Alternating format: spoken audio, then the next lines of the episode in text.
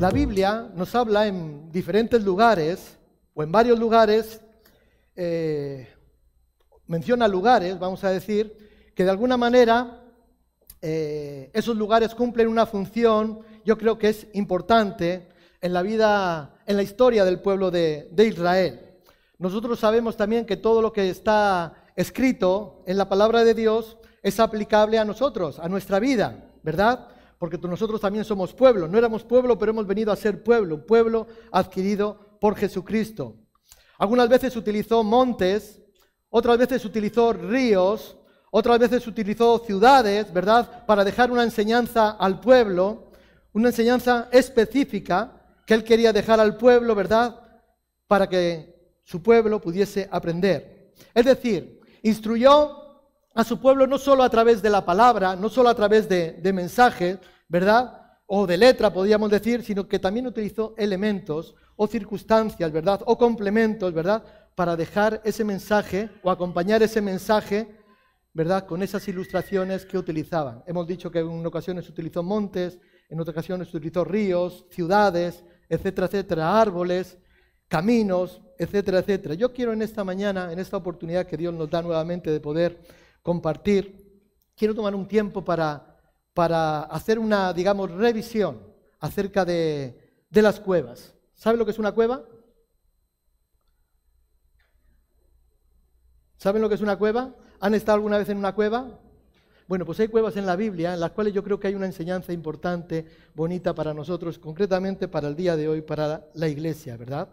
Yo creo que hay una enseñanza bíblica que Dios deja para que nosotros podamos aplicar a nuestra vida, a nuestra vida. Así como lo, lo, persiguió el pueblo de Israel, nosotros podamos perseguir, cumplir la palabra de Dios, aplicar la palabra de Dios a nuestra vida. Yo estaba buscando qué es lo que es una cueva, aunque ustedes saben, pero una cueva es un lugar subterráneo normalmente construido en las rocas. ¿eh?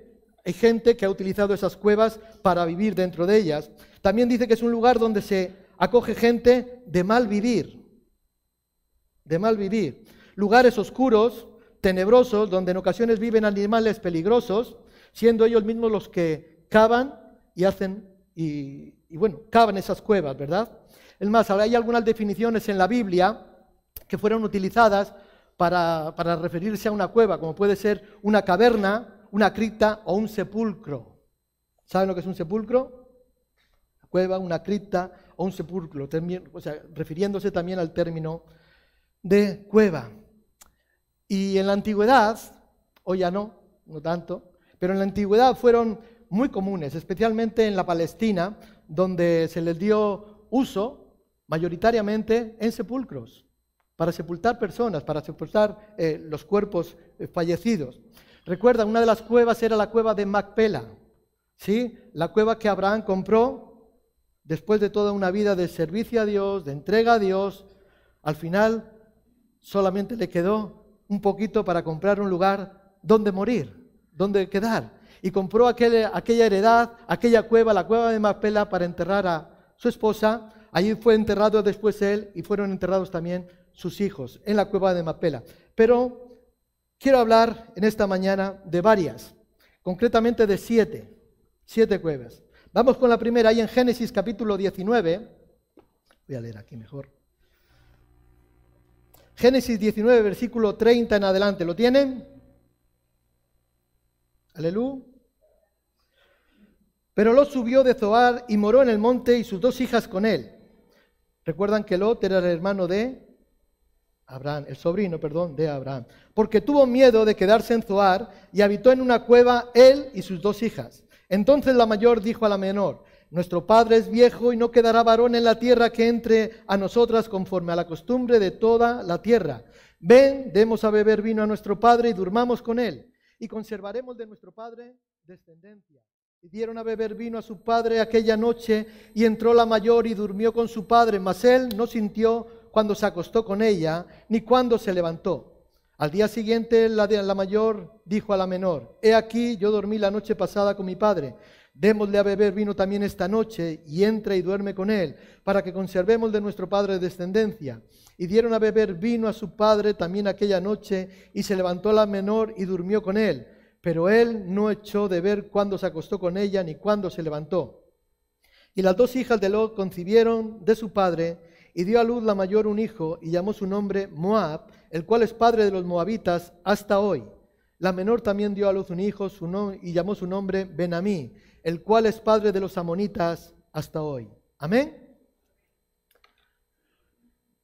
Este texto que acabamos de leer está narrando el final de una familia, la familia de, de Lot, ¿verdad? Una familia que Dios había bendecido siempre, desde Lot hasta su esposa, a sus hijas, ¿verdad? Haciéndole, o sea, manifestando en sus vidas, libreándolos hasta el último momento de aquel, recuerdan la destrucción de Sodoma, de Gomorra, cómo Dios los libró, cómo Dios los, eh, los, sacó de la destrucción inminente que venía a Sodoma y a Gomorra.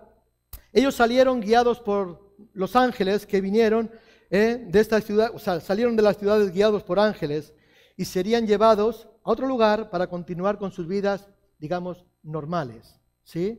¿Por qué? Porque en esa, esa ciudad iba a ser destruida.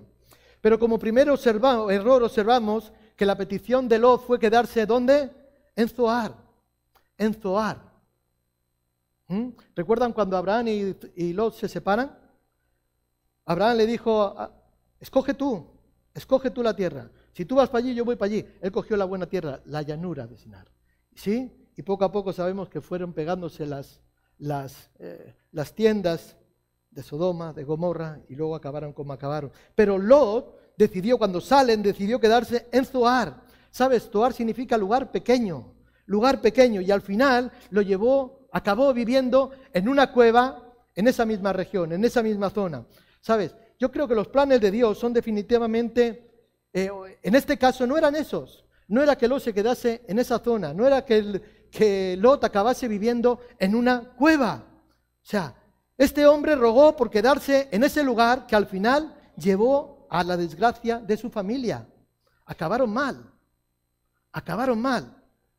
Lot empezó bien al lado de Abraham, recuerda, Lot prosperaba, Abraham prosperaba, Abraham era eh, el, el, hijo de la promesa, vamos a decir, y ya saben lo que dicen, que el que se arrima a un buen árbol, buena sombra le cobija, ¿no? Si te arrimas al siervo de Dios, pues bueno, la bendición siempre te va a alcanzar, o por lo menos algo te va a llegar. Entonces, Lot empezó bien al lado de Abraham, o sea, Abraham poseía la bendición y, mucho más. Ahora, sin embargo, la actitud que tuvo Lot, actitud de individualismo, de, independencia, lo llevaron primero a Sodoma y a Gomorra para luego vivir en, un lugar pequeño y al final morir en una cueva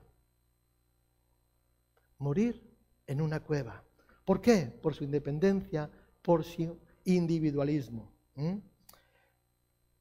Yo creo que esta cueva la podríamos llamar la cueva del pecado. La cueva del pecado, ya que en ella se cometió el primer incesto de la historia, podríamos entender, no sé si de la historia, pero que se describe textualmente, literalmente, en la Biblia. Las hijas de Lot hemos leído que se acostaron con su padre después de emborracharlo y tendría que estar borracho porque ni se enteró cuando llegaron ni se enteró cuando se fueron. O sea, lo emborracharon para qué? Para acostarse con su padre. Esta cueva fue un lugar donde el enemigo llevó a cabo, yo creo que un plan maléfico, poniendo, digamos, un espíritu inmundo que indujera a pecar, que indujera a estas dos mujeres a cometer este hecho eh, terrible, como es el incesto. Ahora, cuando hablamos de oscuridad, nos referimos a las tinieblas. Nos referimos a las tinieblas que pueden existir en estos lugares, quizás en una cueva, quizás en un... Bueno, nos recibimos, nos, nos expresamos en este, en este sentido, ¿verdad? Y yo creo que los demonios pueden, pueden morar en ellas, porque los demonios moran en la oscuridad. Estoy hablando en un sentido espiritual, ustedes me entienden. No quiere decir que tú ahora vayas al baño, está la luz oscura y los demonios están ahí. ¿Me entienden? ¿Sí? Entonces, esta cueva decíamos que es un lugar donde el enemigo llevó a cabo un plan magnífico. Ahora, ahora nosotros no vivimos en, cuevas. Bueno, yo sé que en Granada hay un lugar donde viven en cuevas, ¿sí? Eh, hay cuevas donde, bueno, que viven, hay cuevas construidas que son como hogares. Además está muy fresquito y mantiene siempre la temperatura. En invierno no hace, no hace frío ni en verano hace calor. O sea, está, siempre mantiene la temperatura. Es un lugar muy bonito. Pero normalmente nosotros ya no vivimos en cuevas. ¿Vivimos dónde? en casas. Ahora, corremos el riesgo, corremos el riesgo que esta casa termine, o nuestras casas, nuestros hogares, terminen siendo una cueva. Amén. No olvidemos que Lot comenzó así, en una buena casa, con toda su familia, disfrutando de las bendiciones de Dios, pero al final fue una familia con un hogar, o sea, sin hogar, que terminó deshecha y terminó en la oscuridad de una cueva, morada de demonios. Ahora, yo creo que podemos prosperar como Lot. Podemos tener todo como Lot, podemos ir a más, pero yo quiero decirte en esta mañana, iglesia, tenemos que tener cuidado, porque podríamos terminar muriendo como murió Lot en una cueva. Y entiendan cueva como un lugar de desgracia, entiendan cueva como un lugar de oscuridad, donde somos manipulados, donde somos guiados, donde la presencia de Dios no está, porque Dios habita en la luz, los demonios habitan en la oscuridad. No dejemos que nuestra casa, nuestra vida, nuestro hogar sea, o sea, sea un lugar oscuro, un lugar de pecado. Alejemos el pecado de nuestras casas. No permitamos que el pecado se enseñoree en nuestra vida, ya sea por papá, por mamá, por los hijos. Sea un lugar de bendición, sea un lugar santo, para que no haya lugar, para que no haya estorbo a la presencia del Señor, para que la oscuridad del, del diablo, ¿verdad?, sea disipada, que la luz de Cristo pueda brillar. Que la luz de Cristo pueda brillar, que no haya espíritus inmundos que influencien, que influencien nuestras vidas, para robar, para matar, para destruir, para desanimar, para desalentar, para apagar la fe, para apagar la luz de Cristo, etcétera, etcétera. Hermanos, aunque sea difícil, aunque a veces te cueste, ven a Cristo. Ven a Cristo. Ven a la luz, ven a Cristo, ven a la luz de la palabra, a la luz que es Cristo, para que ilumine, te ilumine a ti, ilumine nuestra familia, ilumine nuestra casa, nuestro hogar, nuestra vida. ¿Sabes que somos templo del Espíritu Santo de Dios? Somos templo del Espíritu Santo de Dios. Para que Cristo siempre se mantenga vivo, ¿verdad? Siempre se mantenga vivo en nuestro medio y termine ahí hasta la venida de Jesucristo como morada de su presencia. Nuestros hogares tienen que ser lugares donde mora la presencia del Señor. Donde mora la presencia del Señor. No tiene que ser una cueva. La segunda cueva Vamos allá a Josué capítulo 10, versículos 16, 18. Esta es una ocasión que el pueblo de Israel estaba, bueno, estaban en la conquista y estaban combatiendo contra cinco, cinco reyes y estos cinco reyes se vieron, vamos a decir, se asustaron y se escondieron en una cueva. le dijeron a Josué que había cinco reyes, estaban escondidos en esta cueva y vamos a leer lo que pasó. Versículo 16 dice, y los cinco reyes huyeron y se escondieron en una cueva en Maceda, en Maceda. Y fue dado aviso a Josué que los cinco reyes habían sido hallados escondidos en una cueva en Maceda. Entonces Josué dijo, rodad grandes piedras a la entrada de la cueva y poned hombres junto a ella para que los guarden. Esta cueva fue utilizada por unos reyes que tenían miedo, reyes que se habían rebelado contra el pueblo de Israel, que se habían rebelado contra Josué, oponiéndose a que alcanzase, poseyese la tierra la tierra que Dios les había dado en heredad al pueblo de Israel. ¿Y qué hicieron? Se escondieron dentro de esta cueva. Y yo creo que el enemigo siempre se va a oponer, nuestro enemigo, nuestro enemigo. ¿Saben quién es el enemigo? No lo vamos a nombrar. Nuestro enemigo siempre se va a oponer a que tú y yo alcancemos a, tomar aquello que Dios nos ha prometido. Alcancemos a, alcancemos a alcanzar, no está bien dicho lleguemos a alcanzar las promesas que Dios nos ha dado, la tierra que debemos de poseer, las promesas de Dios. Por lo tanto, yo creo que el diablo, Satanás, está siempre en oposición para que nosotros no alcancemos las bendiciones que Dios tiene para nosotros. ¿Sí? Y podría ser, este, o sea, las bendiciones a veces pensamos que tienen que ser de tipo material, pueden ser de tipo material, ¿verdad? Pero yo creo que van a buscar esconderse en las cuevas Van a buscar esconderse en las cuevas. Y yo creo que si nuestra vida está en oscuridad, será un buen lugar para que aquellos, digamos, espíritus inmundos se escondan cuando nosotros los queramos vencer. El pecado, el pecado es la autoridad que nosotros le damos al diablo para que nos derrote. El pecado es la autoridad que nosotros le damos al diablo para que nos derrote. Así que cuando nosotros queramos vencer al diablo, cuando nosotros estemos en lucha, ¿verdad? Si estamos en oscuridad, vamos a ser derrotados. vamos a ser derrotados. Hemos dicho antes que las cuevas eran utilizadas en la, antigüedad para, para, como escondite, ¿verdad? De hombres de mala vida, de asesinos, de ladrones, de malhechores y, otras, y otros usos que se le daba. Mas nosotros debemos de encerrar ahí a todos aquellos que se rebelan contra nosotros. Y no quiero que encierres ahí a tus hijos y los dejes sin salir durante... No, no, no estoy hablando de eso. Estoy hablando que encerremos ahí todo aquello que se revela contra nosotros, todo aquello que impide que la bendición de Dios pueda ser alcanzada, pueda ser tomada por los que aquí estamos hoy, ¿verdad? Encerrarlos en esa cueva y salir nosotros de esa cueva, ¿verdad? No debemos de cohabitar, no debemos de vivir, no debemos de hacer amistad con aquellos que se interponen para que nosotros no alcancemos las bendiciones que Dios tiene para nosotros. Hemos dicho antes que los hijos de Dios vivimos en luz, ¿sí? Los hijos de Dios vivimos en luz y no estoy hablando de la luz de los fluorescentes. No, los hijos de Dios vivimos en luz, vivimos a la luz de la palabra de Dios, la luz que Cristo ha traído a nuestras vidas, la luz que el Espíritu Santo en ocasiones eh, nos, nos revela para que nosotros podamos ver aquello que Dios quiere que nosotros veamos. Por lo tanto, los hijos de Dios, los hijos de Dios vivimos en luz. Asimismo, todo el que vive dentro y con nosotros estará en luz. Mas en las cuevas son para el reino de las tinieblas Amén. Si tú estás en luz, todos los que están alrededor tuyo tienen que estar en luz. Porque la luz en las tinieblas resplandece y las tinieblas huyen en el nombre de Jesús. No sé si me siguen.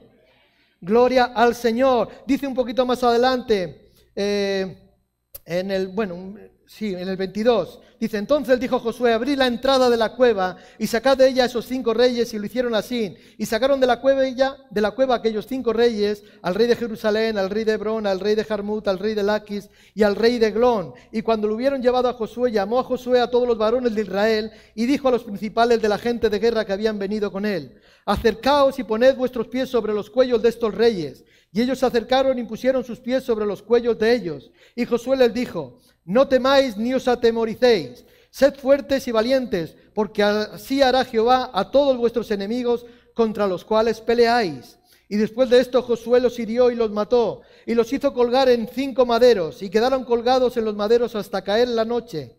Y cuando el sol se iba a poner, mandó Josué que los quitasen de los maderos, y los echasen en la cueva donde se habían escondido, y pusieron grandes piedras a la entrada de la cueva, las cuales permanecen hasta hoy. En la cueva fueron aprisionados los enemigos de Josué, ¿verdad? Y colocaron piedras, pero piedras grandes, para que no escaparan. Ahora, todavía no era el final de ellos. Todavía no era el final de aquellos cinco reyes, ¿verdad? El final de la victoria, porque hemos leído que fueron sacados y los mataron. Ahora sí debían de ser dejados muertos dentro de aquella, dentro de aquella cueva. ¿Por qué? ¿Por qué? Porque si la cueva está cerrada, pero nuestros enemigos están vivos, quizás algún día alguien abra la puerta, quite la piedra, quizás algún día ocurra algo. Quizás en este momento puede ser que estemos enfrascados en otras batallas, en otras soluciones, pero recuerda que si te das cuenta que hay enemigos en esa cueva encerrados, no te olvides de ellos. Enfrenta lo que tengas que enfrentar, pero porque Josué estaba ahí liado en muchas batallas. Pero dijo, no, no, no, esto hay que terminarlo. Matarlo. Matarlo. ¿Sabes que a veces hablamos de raíces de amargura? ¿Sabes qué es una raíz de amargura? Algo que no se ve, que está ahí, pero de repente brota. De repente brota. Brota, brota, brota. ¿Sí? Y dices, guay, ¿cómo ha sido esto? Brota. Hay que cortarla. Hay que arrancarla hay que arrancarla. Las cuevas donde habitan nuestros enemigos nunca debemos de dejar que salgan con vida. Nunca. Podría ser que en este momento no podamos vencerlos, estábamos diciendo, pero tenemos que ser conscientes, ser diligentes. Enemigo que tú no derrotas hoy, enemigo que se va a levantar contigo mañana o contra ti mañana. ¿Recuerdan al rey David? ¿Cuántas piedras tomó David cuando se enfrentó a Goliat? ¿Cuántas? Una, dos. ¿Cuántas piedras tomó? ¿Tres? ¿Cinco? ¿Quién da más? Cinco piedras. A veces hacemos predicaciones y predicamos acerca de esto. ¿Sí? ¿Por qué tomó cinco piedras? Es como el texto de que Jesús cuando escribía en tierra. ¿Qué escribía Jesús con el dedo en tierra? Pues decimos, pues esto nadie sabe lo que escribía, pero podemos, ¿no? Y predicamos acerca de esto, intuimos y demás, no sé. O Dios te da gracia y te revela en, en algún sentido. Pero ¿por qué tomó cinco piedras? Eso mismo. ¿Por qué tomó cinco piedras? Si solo había un gigante. ¿Pensabas que David iba a fallar? ¿David iba a fallar? Si iba en el nombre de Jehová de los ejércitos. ¿Eh? Era un niño, iba a enfrentar a un gigante, pero ¿tú crees que David cuando sale a enfrentar pensaba que iba a ser derrotado? ¿Que iba a fallar? ¿Pero por qué toma cinco piedras? Yo creo que Goliat tenía, Goliat tenía otros cinco hermanos, otros cuatro hermanos, una para cada uno. ¿Recuerdan? Lean la historia. Había más gigantes que después mató. Yo creo que compartimos alguna vez aquí acerca de los gigantes. Había otros cuatro gigantes que se levantaron. Es más, en los últimos días de David, y ahí es donde quiero llegar, en los últimos días de David dice que se levantó un gigante que venía contra él con un arma nueva, un arma que David desconocía. Y allí salió uno de los siervos de David, uno de los generales de David, y lanzó y mató al gigante. Gigantes que tú no derrotes hoy, enemigos que tú no derrotes hoy, tus hijos van a tener que pagar con ellos, van a tener que bregar con ellos. Voy a beber agua. ¿Qué te quiero decir? ¿Qué te quiero decir? Que todo lo que tú no rindas al Señor hoy, en tu vida, gigantes, gigantes que tú no derrotes, tus hijos van a tener que bregar con ellos. Y no estoy hablando de maldiciones generacionales, no me entiendan mal, que no voy por ahí. Te lo digo de otra forma, te lo digo en griego, ¿te puedo hablar en griego hoy? ¿Sí? ¿Hablo en griego? Aleluya. Qué mal. Si tú aprendes a honrar a Dios con tus diezmos, con tus ofrendas, con tus talentos, con tu esfuerzo, con lo que Dios te ha dado, ¿verdad? Tus hijos no van a pasar hambre.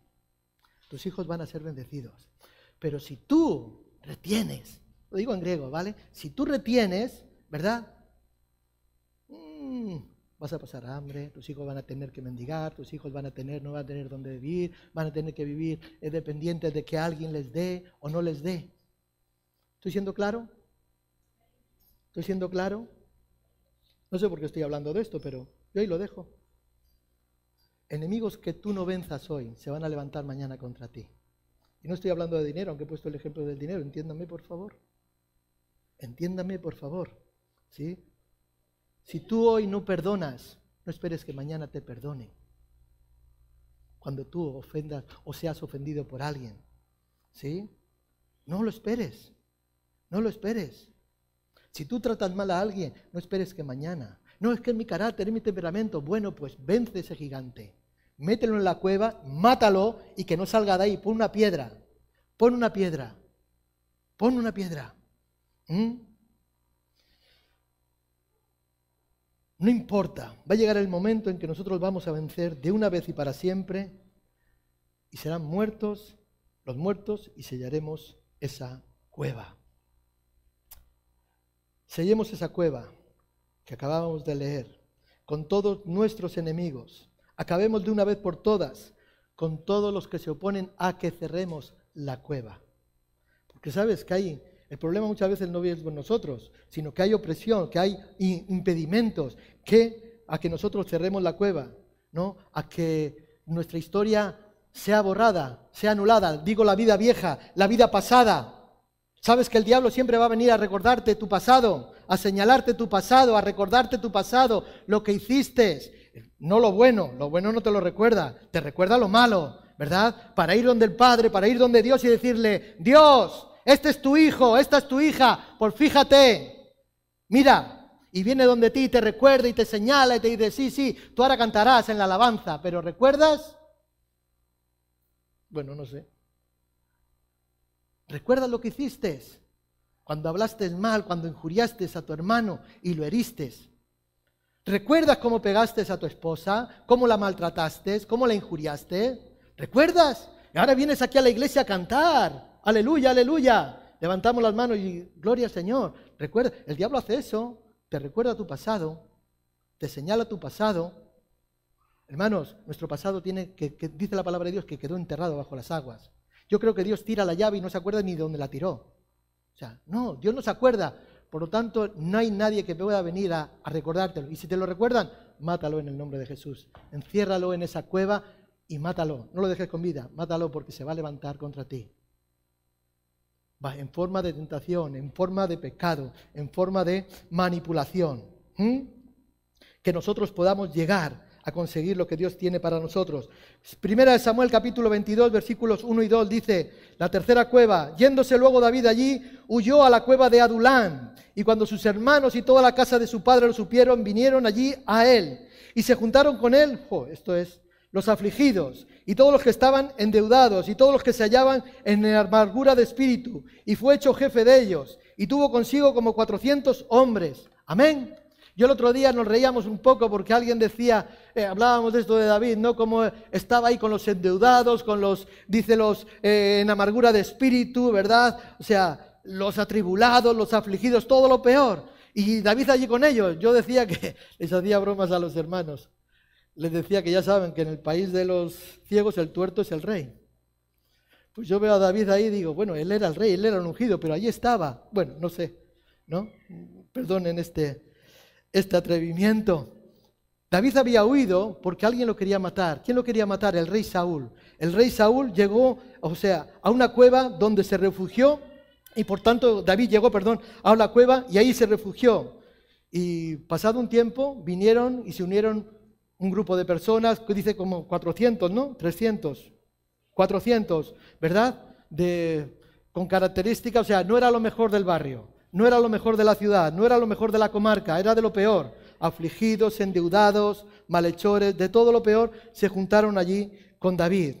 Yo creo que el significado de esta cueva, ya que posee un nombre, el nombre hemos dicho que es Adulán. Adulán significa lugar de refugio, lugar secreto. También se, se traduce como de su justicia, de justicia tendría que ser, ¿no? Yo creo que esta cueva hace una función diferente a las anteriores. Esta cueva hace una función diferente a las anteriores. Primero, porque no es cualquier cueva por su nombre, Adulán. Hemos dicho que es lugar de refugio, lugar de justicia. Lugar de refugio, lugar de justicia. Y lo segundo, porque en esta cueva se escondió no cualquier hombre, se escondió David, el rey David. Bueno, entonces no era rey, era el ungido de Dios. Amén. Entonces yo creo que no es la misma, que tiene un significado, una función diferente. Debemos entender que al igual cuando nosotros hablamos o pensamos en los desiertos, ¿verdad? Que son lugares de sufrimiento, que son lugares de, escasez, de prueba, etcétera, etcétera. También lo entendemos como lugares de donde Dios, eh, bueno, lugares que son como herramientas en las manos de Dios para con nosotros, para mostrarnos, para moldearnos, etcétera, etcétera. Recuerde que nosotros somos hijos de Dios y Dios nos trata siempre como a hijos. Y a veces Dios permite desiertos en nuestra vida para moldearnos, para enseñarnos, para discipularnos, para mostrarnos lo que Él quiere hacer en cada uno de nosotros. De igual manera, las cuevas, como en este caso, le servirían como una herramienta a Dios para formar al que iba a ser el futuro rey de Israel. ¿Quién? El rey David. Y a su ejército fiel, porque de estos hombres fueron los fieles de, de, de David, los que acompañaron a David, los que peleaban codo con codo con David, los que le ayudaban, los que uno en una ocasión le salvó la vida a David, por ese gigante que no mató en su juventud, que se levantó contra él. ¿Mm?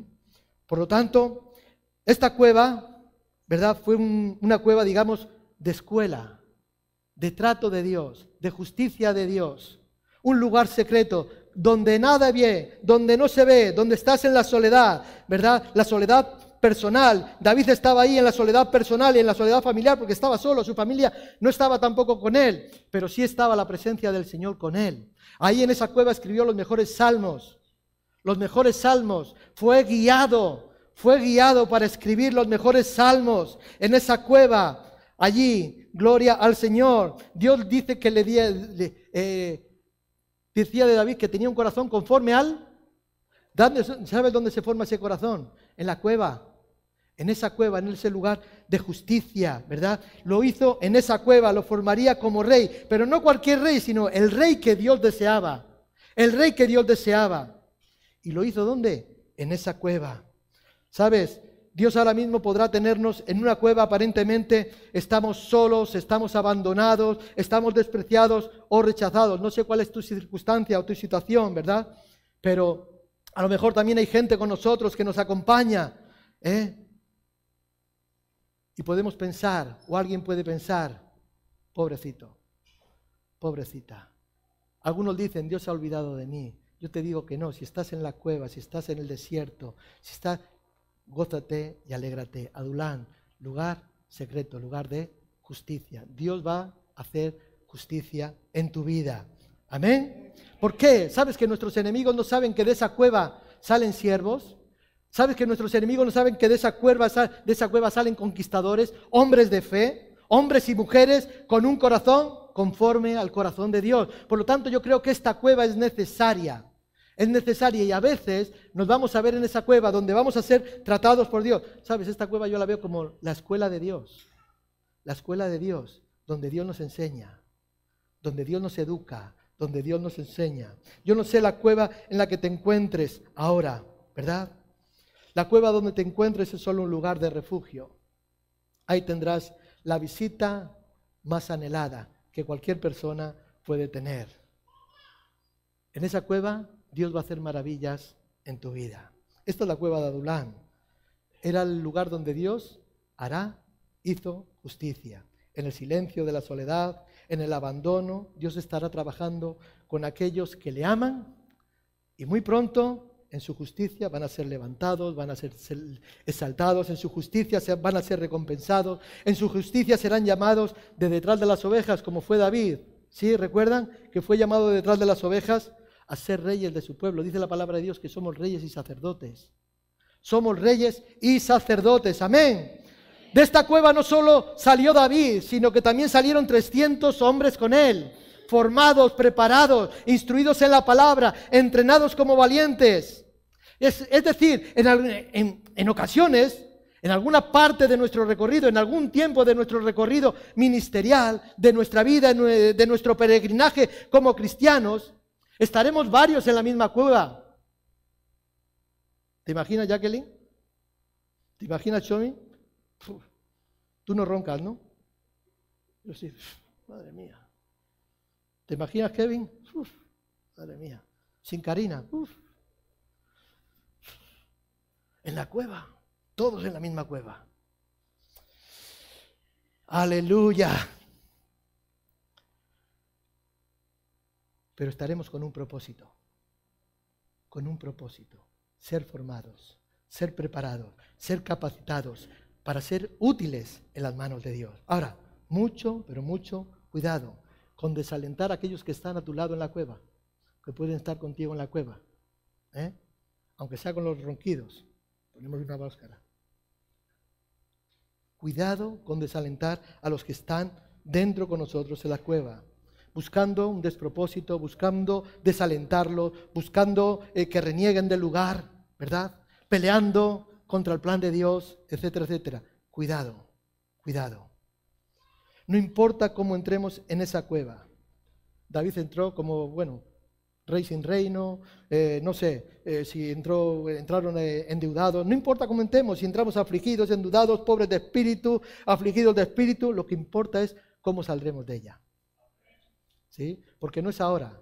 ¿Sabes que muchos toman decisiones en base a las circunstancias que están viviendo? A las circunstancias que te rodean, a las circunstancias momentáneas, y las circunstancias cambian. Lo que hoy es, mañana no es. Mañana no es. ¿Qué quiere decir? Que hoy puedes estar en problemas, pero mañana puedes salir de ese problema. Así que no te, no te adelantes, no corras. Nosotros confiamos en el Señor. No tomemos decisiones a la ligera, motivadas por las circunstancias es que Dios no me bendice. Y llevo años pidiéndole, Dios no me bendice. Bueno, algunos no esperan tanto, algunos al menos.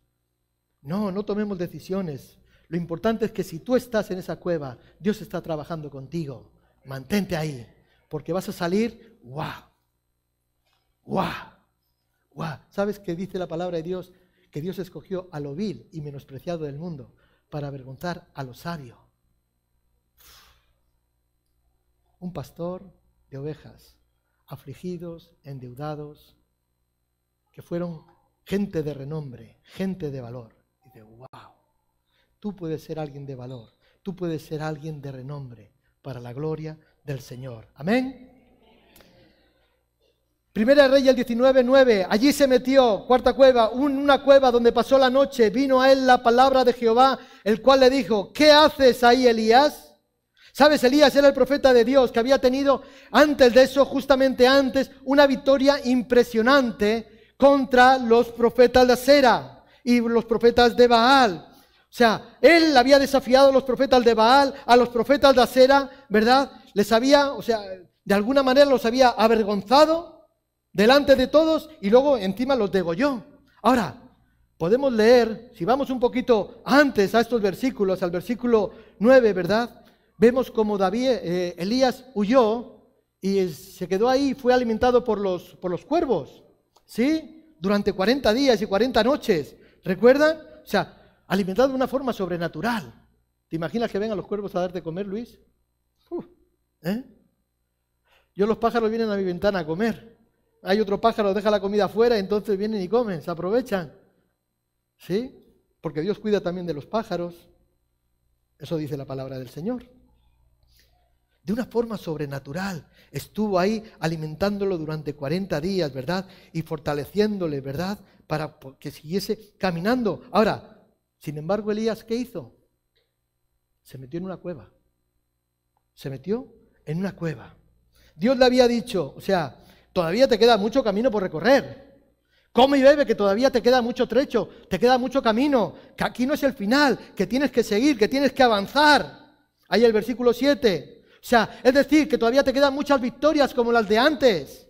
Es decir, que tienes que ver todavía, tienes que mostrar mi gloria en este mundo. Tienes que revelar al mundo la grandeza de tu Dios, que soy yo, dice el Señor. O sea, todavía tienes que seguir, todavía hay muchos más. Pero ¿qué hace Elías? Se mete en la cueva y se encierra en la cueva. Profeta deprimido. Profeta deprimido. Yo creo que Dios nos ha proveído, nos ha alimentado, nos ha respaldado, nos ha fortalecido, ¿verdad? Y no solamente durante 40 días, porque desde que salimos de la ciudad de perdición, y hago referencia al libro del peregrino, Dios nos ha sostenido hasta aquí, Él nos ha cuidado, Él nos ha guiado en todo nuestro peregrinaje como cristianos y seguramente lo ha hecho contigo y lo está haciendo con nosotros. Él es el que provee, Él es el que nos gusta, el que nos cuida y a veces de formas sobrenaturales. A veces escuchamos testimonios que es impresionante. Hermanos, o sea, ahora, ahora, no te metas en la cueva, porque todavía te queda mucho. Elías se metió en la cueva, se metió en la cueva. No optemos por escondernos en una cueva de soledad de temor, porque Elías fue atemorizado por una mujer, por una mujer. Si hoy no te doy muerte, que me maten, lo parafraseo, que me maten, decía esta mujer, Jezabel. Si no te doy muerte, que me maten. Y Elías se atemorizó. Fíjate, peleó contra 400 profetas, no tuvo miedo, y de una mujer se atemorizó y salió corriendo. Y se escondió en una cueva, temeroso, asustado. ¿Mm? Se metió en una cueva de soledad. Sabes que en las cuevas te puedes encontrar cualquier cosa. Te puedes encontrar enemigos que también están ahí, escondidos dentro de ella. El camino más importante que nos queda por caminar es hacia la vida eterna. Dios ha prometido la eternidad a aquellos que le aman, ¿sí?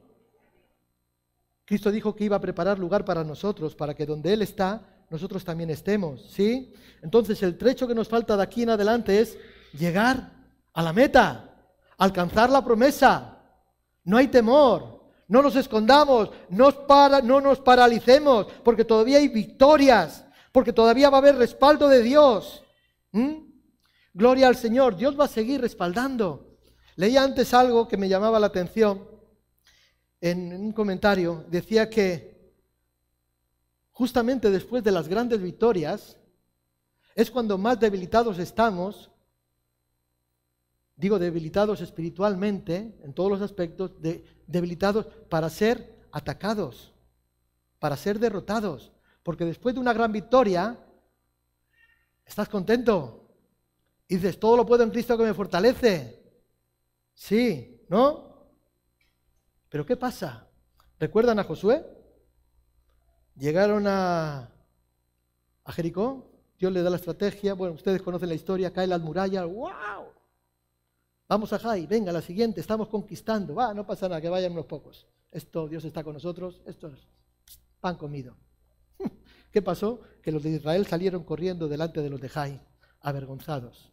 Sí, sabemos que había una causa también pecado, pero también había una autocomplacencia de decir, bueno, no pasa nada, cuidado, cuidado. No debemos irnos a las cuevas, debemos irnos a la roca que es nuestra salvación, es Cristo. Amén. Gloria al Señor. David, estando en el pozo de la desesperación, no se quedó ahí.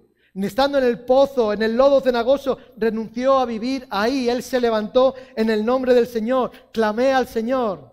Amo al Señor, pues ha oído mi voz. ¿Cómo dice? Amo al Señor. Esa es antigua, esta solo la conocemos yo y María.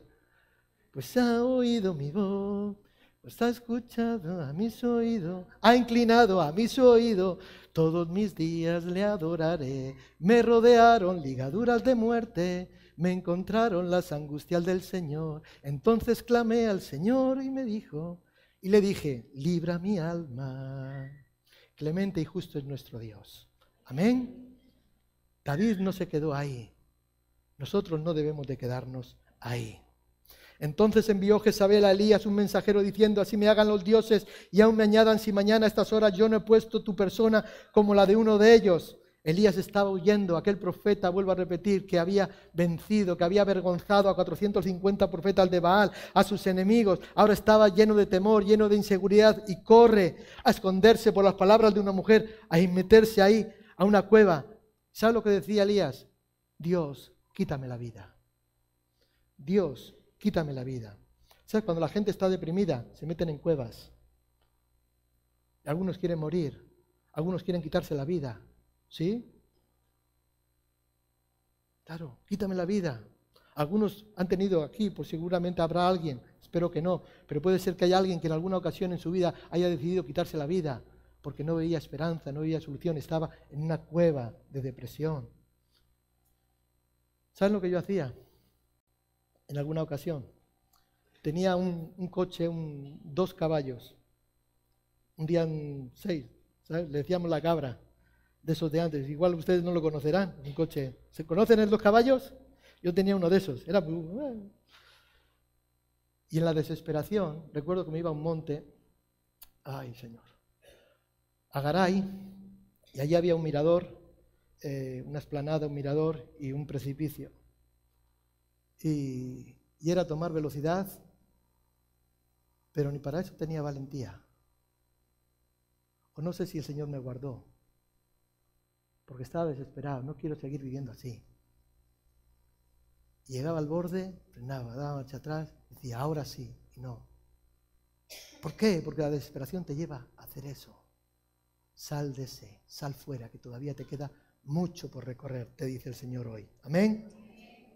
¿Qué haces ahí? ¿Qué haces ahí, Elías? Ese lugar no es para ti. Tú no eres de los que retroceden, tú eres de los que no eres de los que se esconden, tú eres de los que dan la cara, de los que van adelante y Dios le mandó salir de ahí inmediatamente. Y esas mismas palabras que Dios le dijo a Elías son para ti y son para mí en el día de hoy. Sal de ahí, no te quedes estancado en esa cueva de desesperación, de desánimo, de desaliento, de frustración, de depresión. No te quedes ahí. ¿Qué haces ahí? Porque todavía faltan muchas bendiciones que yo tengo para ti, dice el Señor. Sal, en el nombre de Jesús. Elías habría, habría, preferido morir en esa cueva, pero ¿qué habría pasado si Elías habría muerto? ¿Qué habría sido de Eliseo? ¿Qué habría sido de Eliseo? Recuerdo cuando llegó el pastor Daniel aquí. Un día hablamos, íbamos en la furgoneta, íbamos hablando, y en un momento dado, no sé la conversación, pero yo le recuerdo que le dije, no, Daniel, tú has sido para como es Elías para los Eliseos que estábamos en la iglesia o para los Eliseos que están en la iglesia. ¿Sí? Que has traspasado el manto. ¿Entiende? Ahora, ¿qué había sido de Eliseo si Elías se habría quedado en la cueva? ¿Qué va a ser de aquellos que están esperando a que alguien vaya y les dé la palabra? Que les prediquen el Evangelio, que alcancen la salvación, que sean discipulados, para que a su vez ellos puedan ganar a otros y ser discipulados. Si tú te encierras, alguien se lo va a perder, porque tú estás en una cueva, temeroso, apático. Bueno, no quiero tocar la quinta cueva, porque la quinta cueva es la, cueva del, del profeta, donde Adías, el siervo de, eh, eh, de, de del rey Acab, ¿verdad? Escondía a los profetas. De 50 en 50 los escondió en cuevas, ¿verdad? Y esto fue porque decíamos que eh, las cuevas fueron utilizadas para esconder algunos profetas, pero la cueva de Elías era diferente porque él ya había visto la gloria de Dios. Él había experimentado con sus ojos la gloria de Dios, la maravillosa presencia de Dios, el poder de Dios en su ministerio.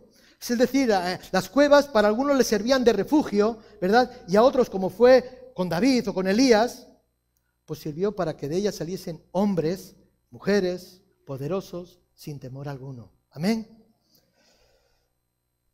Rápidamente. Juan 11:38. Jesús profundamente conmovido, otra vez vino al sepulcro. Era una cueva y tenía una piedra puesta encima la sexta y la séptima cuevas. Jesús, profundamente conmovido, otra vez vino al sepulcro, era una cueva y tenía una piedra puesta encima. Ese era el lugar donde estaba eh, enterrado, sepultado Lázaro, su amigo, el amigo de Jesús, ¿verdad? En esta cueva. Por eso decíamos al principio que algunos son sepulcros, son las cuevas conocidas como sepulcro. No olvidemos que la cueva donde se escondieron los, eh, los, cinco reyes, ¿verdad? Al final terminó siendo un sepulcro. ¿Recuerdan? Porque los mataron y los enterraron allí. Al final acabó siendo un sepulcro sellado con una roca. Y yo creo que la unión de la sexta cueva y la séptima se debe a que necesitamos la referencia, digamos, bíblica de Juan para poder aplicar la séptima con una base de la palabra, con una base escritural. Dice en Mateo 27, 59, 61, y tomando José el cuerpo, lo envolvió en una sábana limpia y lo puso en un sepulcro nuevo que había labrado en la peña, y después de hacer rodar una gran piedra a la entrada del sepulcro, se fue, y estando allí María Magdalena y la otra María sentados delante del sepulcro. O sea, con libertad podemos usar ya, digamos, el término de sepulcro o cueva, ¿verdad? Sabiendo que son similares los significados. Ahora, Jesús fue colocado en una cueva como lo fue también Lázaro. ¿Sí? Y se convirtió en un sepulcro, esa cueva se convierte en un sepulcro porque ambos habían muerto. Amén. Lázaro había muerto, fue colocado en una cueva, entonces se convierte en un sepulcro.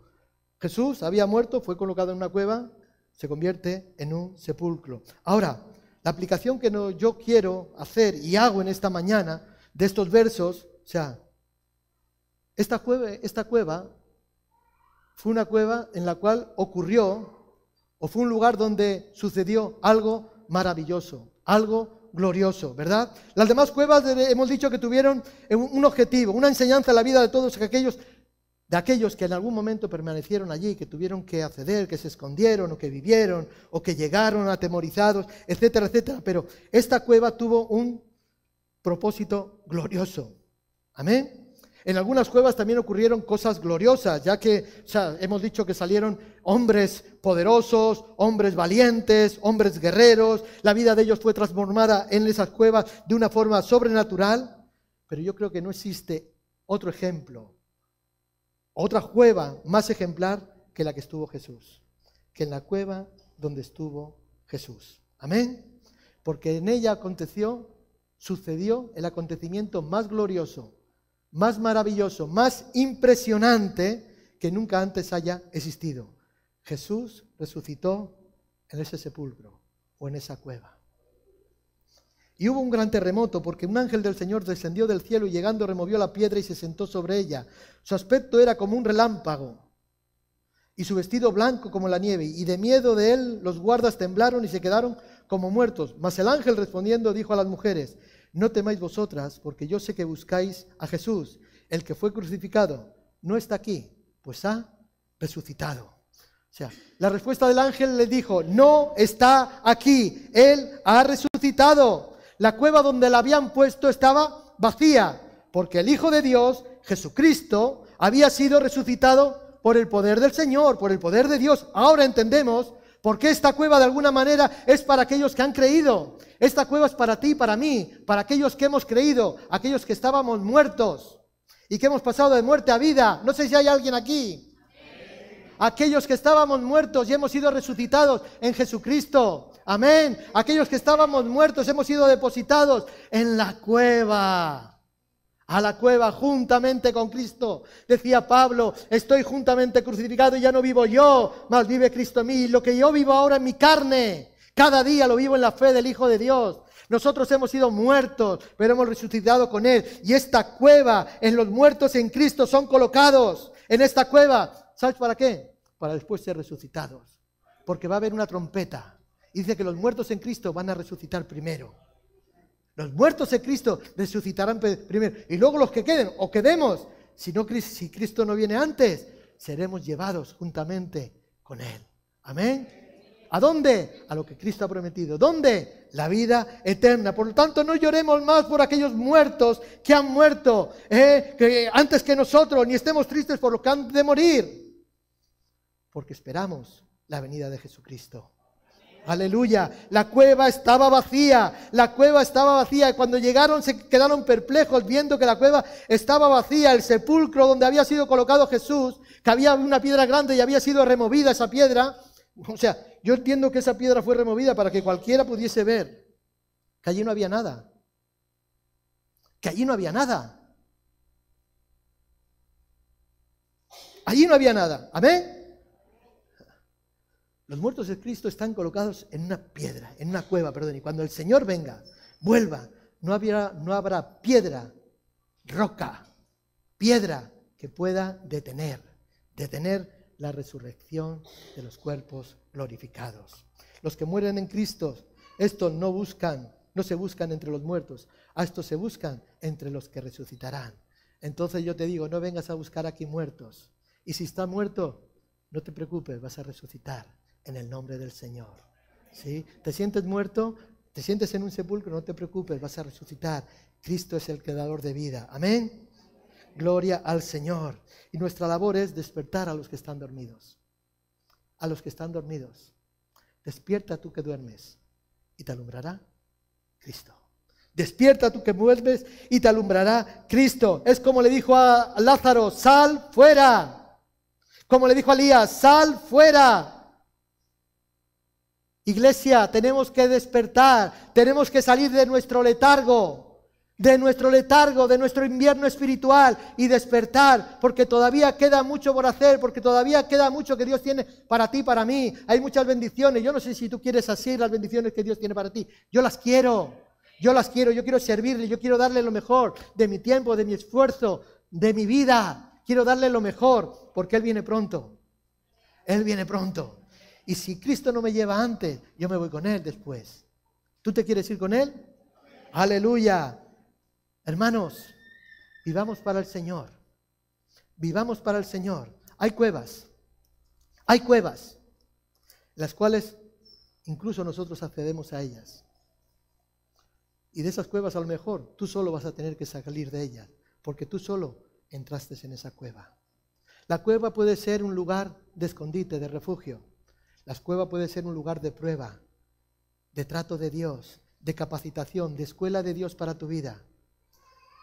Sea como sea, hay cuevas que nos van a enseñar. Hay cuevas en nuestra vida las cuales vamos a poder aprender lo que Dios quiere de nosotros. Amén. ¿Qué les parece si nos ponemos en pie en esta mañana?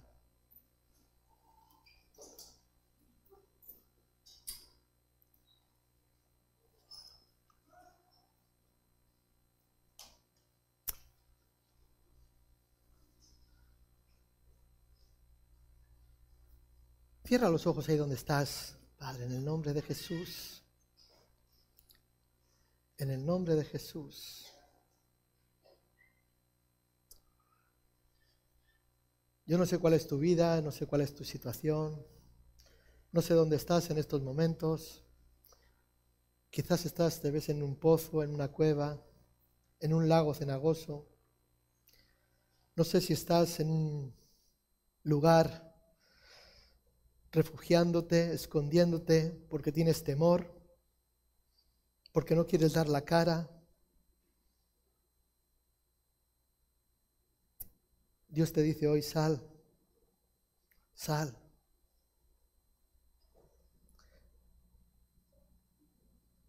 Señor, tú sabes mejor que nadie lo que cada uno de mis hermanos aquí están viviendo, Señor. Tú sabes mejor que nadie lo que cada uno de ellos está viviendo, Señor. Tú ves las luchas, los conflictos. Sabemos que todo lo que viene a nuestras vidas es para nuestro bien, porque tú lo permites. Hemos sido llamados conforme a tu propósito, por lo tanto todo entendemos que ocurre para bien, Señor, pero a veces no lo entendemos. Señor, ayúdanos a entender qué es lo que tú quieres de nosotros. Padre, en el nombre de Jesús, te quiero rogar en esta mañana por aquellos que puedan estar temerosos, afligidos, desalentados, Señor, deprimidos, Señor, que han entrado en cuevas de desesperación, en cuevas de oscuridad, en cuevas donde son manipulados, donde son zarandeados indiscriminadamente por espíritus inmundos, Señor. Padre, trae libertad. Trae libertad. No hay piedra, Dios mío, Señor. No hay estorbo que se quiera anteponer o interponer entre lo que tú quieres hacer y tu pueblo, Señor. Ayuda a mis hermanos, Señor. Ayuda a mis hermanos, Señor, que puedan estar en desesperación, en depresión, aquellos que están luchando, enfrentando problemas, están siendo afligidos.